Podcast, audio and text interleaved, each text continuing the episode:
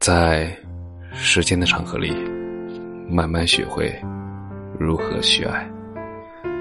大家晚上好，我是深夜治愈师，则是每晚一文伴你入眠，更多精彩尽在公众号“深夜治愈师”。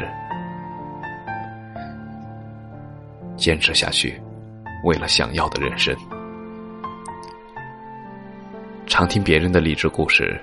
从别人口中说出是一种感觉，但是真正的发生在自己身边，又是另一种感觉。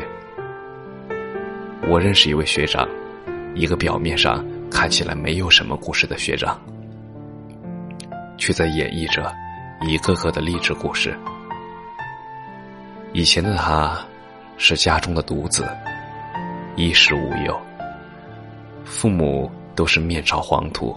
背朝天的农民，直到有一天，安静的生活被打破了。那时他上大二，突然接到爸爸的电话，说妈妈失踪了。他也不明白什么情况，在上课的他匆匆忙忙的赶回了家。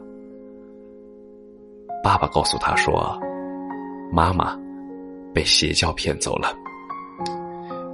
已经找了十多天，都还是没有找到。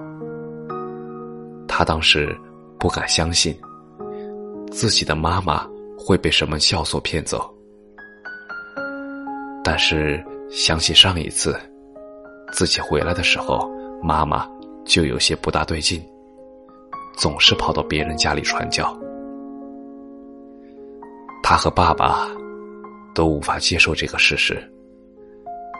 妈妈走的时候还带走了家里的存款，爸爸太伤心了，快崩溃了，拿了一瓶农药和剩余的钱，对他说：“这是所有剩下的钱，儿子，我喝下这个，剩余的钱你拿着，好好的把学上完。”他从来也没有见过爸爸这么脆弱过，像个小孩子一样，需要自己保护。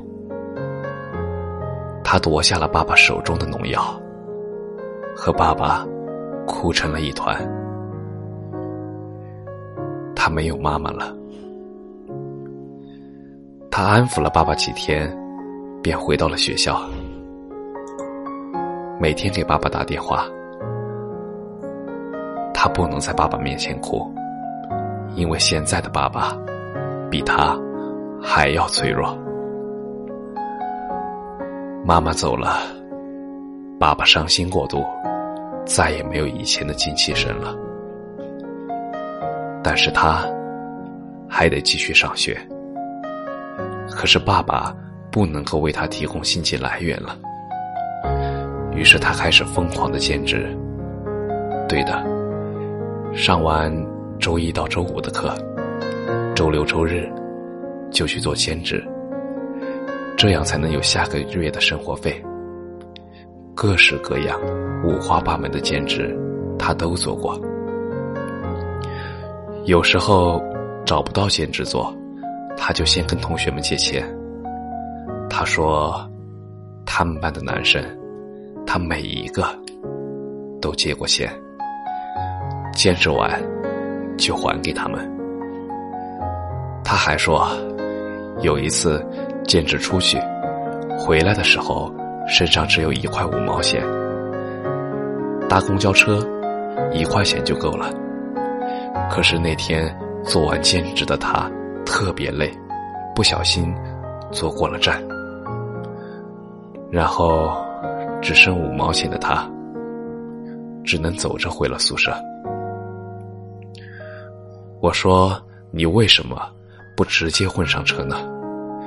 反正也没有人会看得出来。”他当时沉默了一会儿，说：“我害怕，所以没有。”我的心突然被揪了一下。他还说：“没有钱吃饭的时候，他就蹭室友的饭，说自己。”忘记带饭卡了。逆境中的他，并没有就此沉沦，而是在一次次的挫败中得到历练。他争取到了学院的名额，和毕业了好几年的学长一起创业，成长为了一个领导者。他们组建了一个团队，出去自己谈商家。可是，这个花费巨大的机会，却因为某些原因失败了。他陷入了绝望。可是，即将面临工作的他，却又有了转机。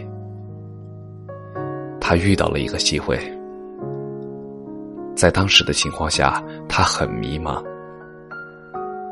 他在天津卫视的某档求职节目上报了名，并接到了初试通知。之后进复试，直到到节目现场录制。对的，他在台上的表现。还是很不错的，求职成功了。他当时由于某些承诺，选择了一个城市工作，在某个教育机构当外班生。机会再次来临，这一次他又抓住了。他还没毕业，就离开学校去北京投入工作了。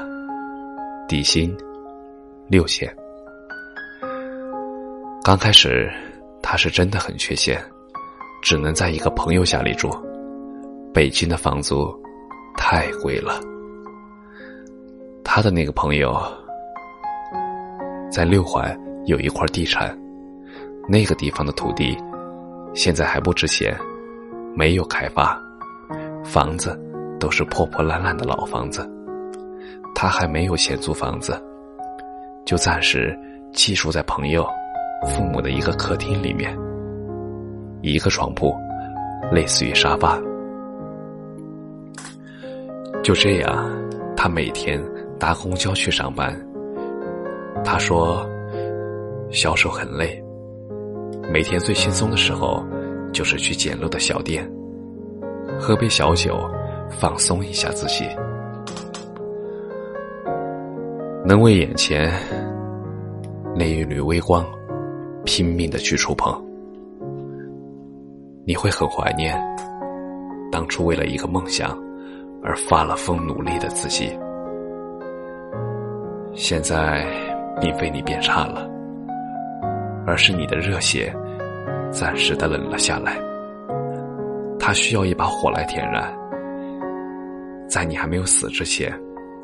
都是能拼一次命的，哪怕为了一个人，为了一句话，为了一腔热勇，去追逐。愿我们一如既往的坚强，加油，坚持下去，为了想要的人生。感谢你的收听，晚安。